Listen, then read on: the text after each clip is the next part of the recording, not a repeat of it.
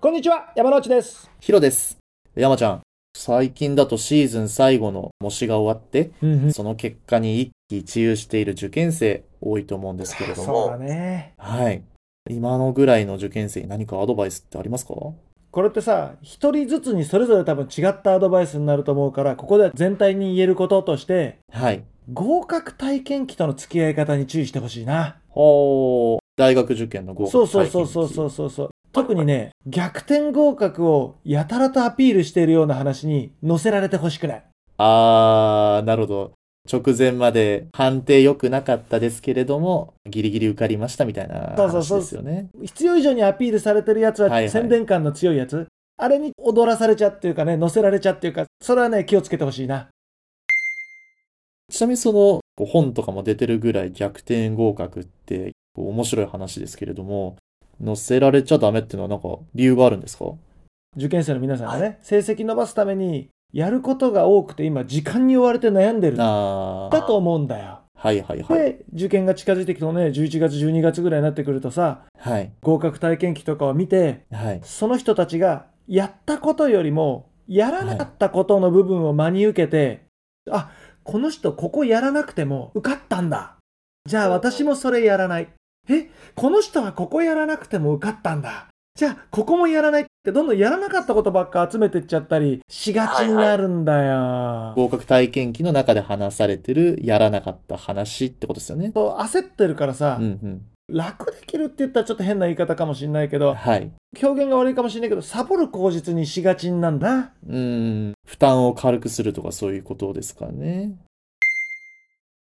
確かに、受験が近づいてきて、直前期なんかはもっと効率的なやり方があるんじゃないかと焦って、悪い意味で取捨選択の捨てる部分をしがちですもんね。そうなんだよはーい。まずさ、合格体験記を書いたその人と君は違うんだよ。うんうん。状況も違うし、今までやってきた勉強量も違うし、学部や学科、それから試験科目も同じかどうかはわからない。うんうん。あとはさ、合格体験記として採用されている以上、内容に謙遜とか、宣伝とかも入ってたりするわけじゃんか。うんで、誰でもできるような一般的な勉強法じゃないことも、まあまあ含まれるわけだな。はいはいだか。らそうなると自分が全く同じことを同じようにやったところで同じ結果になるって考えるのは難しいんじゃないかな。うーん、まあ、そうですよね。